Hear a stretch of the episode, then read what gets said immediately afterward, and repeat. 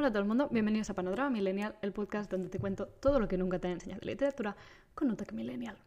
Para el primer episodio, sinceramente, es que no me apetecía nada venir con introducciones, ni disclaimers, ni rollos, así que vamos a entrar directamente en materia porque es que os traigo un drama que a mí de verdad me trae de cabeza, me va a explotar una vena cualquier día, yo ya no puedo más. Así que vengo a compartirlo para que todos podamos llorar conjuntamente y a ver también si podemos ayudar a esta gente, porque es que hoy os vengo a hablar de, es que seguro que conocéis a alguna persona de estas que van por la vida diciendo, "Ah, yo es que no veo Sálvame porque me parece una ordinariedad. A ver, Mari Carmen, que tú te has tragado todas las temporadas de Jersey Shore. A mí no me engañas, eh, no me engañas porque esto es todo lo mismo y no estás entendiendo nada. Así que, por favor, hay que ponerse un poquito al día, ¿eh? O bueno, ya la típica de, "Mm, yo es que las Kardashian no las digo porque mm, no me gusta nada esa gente que va vendiendo su vida por la tele. A ver, a ver, amiga, a ti es que se te está haciendo bola todo, se te está haciendo bola y no puede ser, ¿eh? Entonces, ¿Qué está pasando aquí? ¿Qué está pasando? Pues que la gente no entiende que es que realmente nadie está vendiendo su vida en la tele.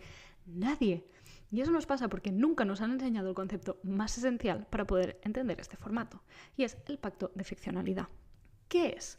Bien, pues realmente es un concepto que se desarrolló como parte de las teorías literarias modernas, aunque su origen viene de mucho más lejos y se remonta a la mímesis. La mímesis aparece en parte de la filosofía clásica, aunque vamos a ir directamente a Aristóteles, que es quien nos interesa. ¿Y por qué? Bien, pues porque creó la poética, que ha sido considerado el primer tratado teórico sobre literatura, y es a partir del cual se han desarrollado todas las teorías posteriores.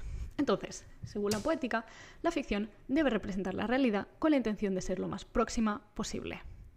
Pero es que aquí viene lo interesante, y es que en un momento determinado nos comenta que es preferible inventar ciertos datos si es que la realidad no fuera suficientemente creíble.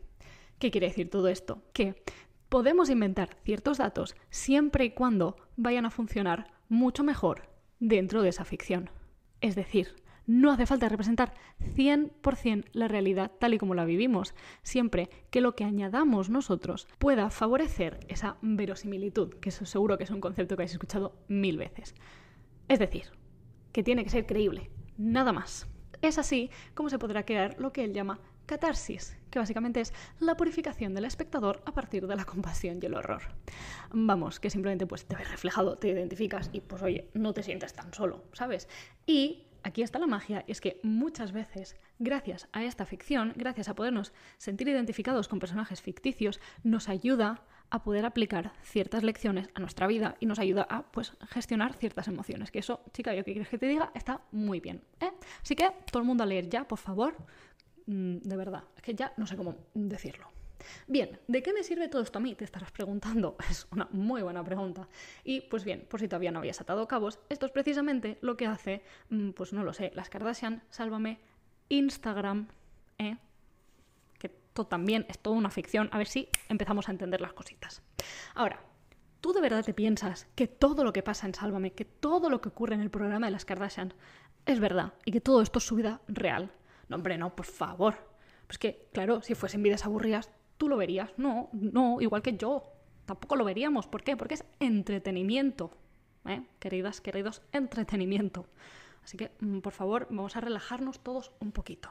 Claro, digo yo que es que alguna licencia poética tendrán que permitirse, tendrán que, mm, no sé, modificar algún tipo de dato, pues, para hacerlo un poquito más creíble en la realidad que se han montado ellos solitos. Y es que aquí está la clave de todo.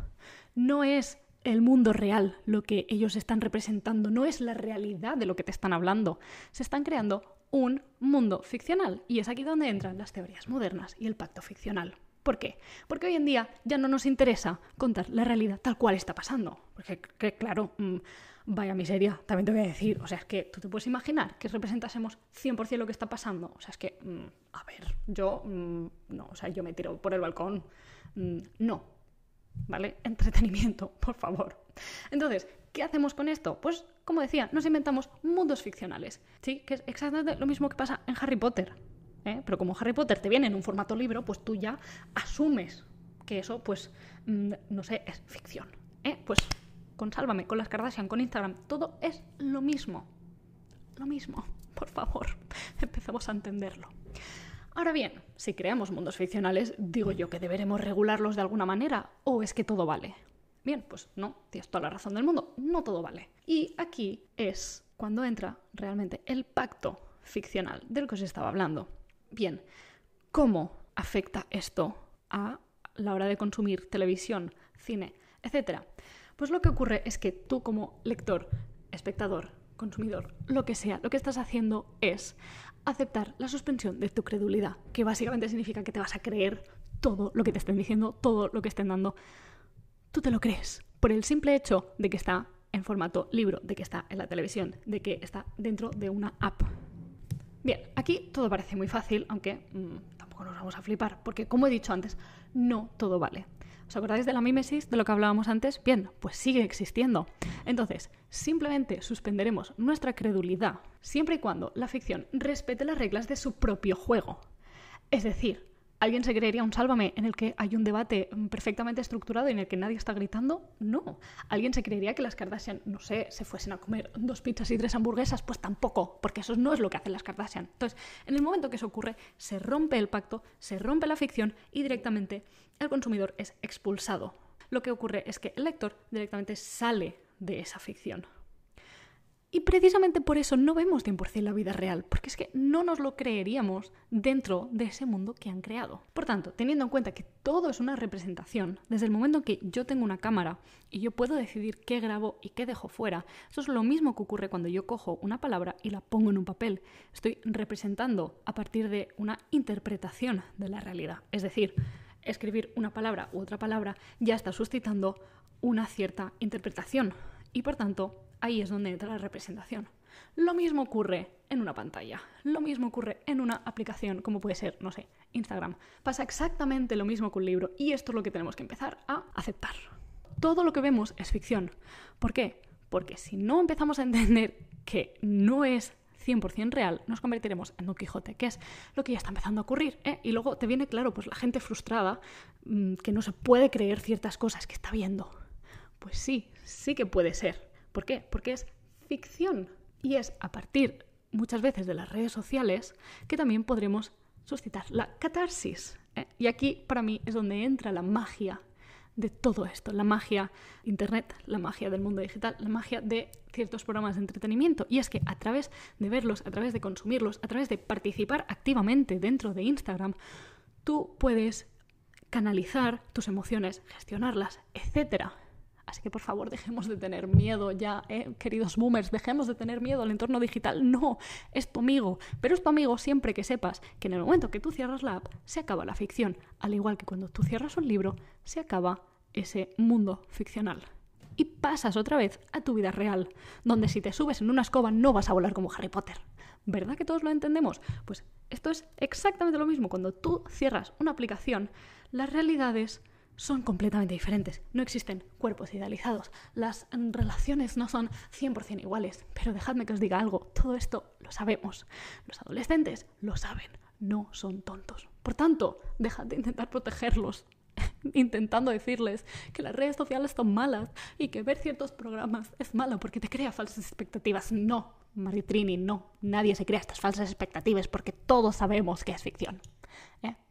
Pero, pues bien, no sé, hoy he decidido ponerlo en formato podcast, a ver si empezamos a crear un poquito de conciencia colectiva ¿eh? y ya acabamos con ciertos estereotipos porque yo es que ya no puedo más. Por tanto, ¿cuál es la conclusión final de todo esto? Pues lo que decía, que precisamente todo es una representación, todo es ficción, pero la ficción puede ser maravillosa. Y tenemos que empezar a entender que nadie vende su vida en Internet, en programas de la tele, etc todo forma parte de un mundo ficcional perfectamente estructurado y perfectamente engranado. Claro, yo con esto no estoy diciendo que no podamos juzgar ciertas cosas, simplemente estoy diciendo que si los juzgamos debemos hacerlo a partir de las leyes de su propio mundo, no de nuestra realidad, porque ahí es cuando no funcionan las cosas, cuando nadie entiende nada y cuando, pues, eh, te aparece luego esta gente de, yo es que no veo las Kardashian porque mm, mi código ético no me lo permite de verdad. O sea, de verdad, ¿yo qué hago? ¿Me corto las venas? No, no puede ser. Bien, espero que os haya gustado este primer episodio, que si tenéis cualquier duda, pregunta, pues me contactéis, me podéis contactar por Instagram, arroba onlinepaula, o por Twitter, arroba oneirpaula. Em, pero vamos, que ya me podréis encontrar por ahí, no os preocupéis, estoy en todas partes. Nos vemos muy pronto, tampoco voy a decir cuándo, porque mm, luego pasan estas cosas eh, de que digo una vez por semana y pues es una vez por mes, así que no puede ser. En fin, muchas gracias por haberme escuchado, por haber llegado hasta aquí. Cualquier mm, comentario, pregunta, sugerencia, etcétera, me las podéis dejar en mis redes sociales y nos vemos muy pronto. Adiós.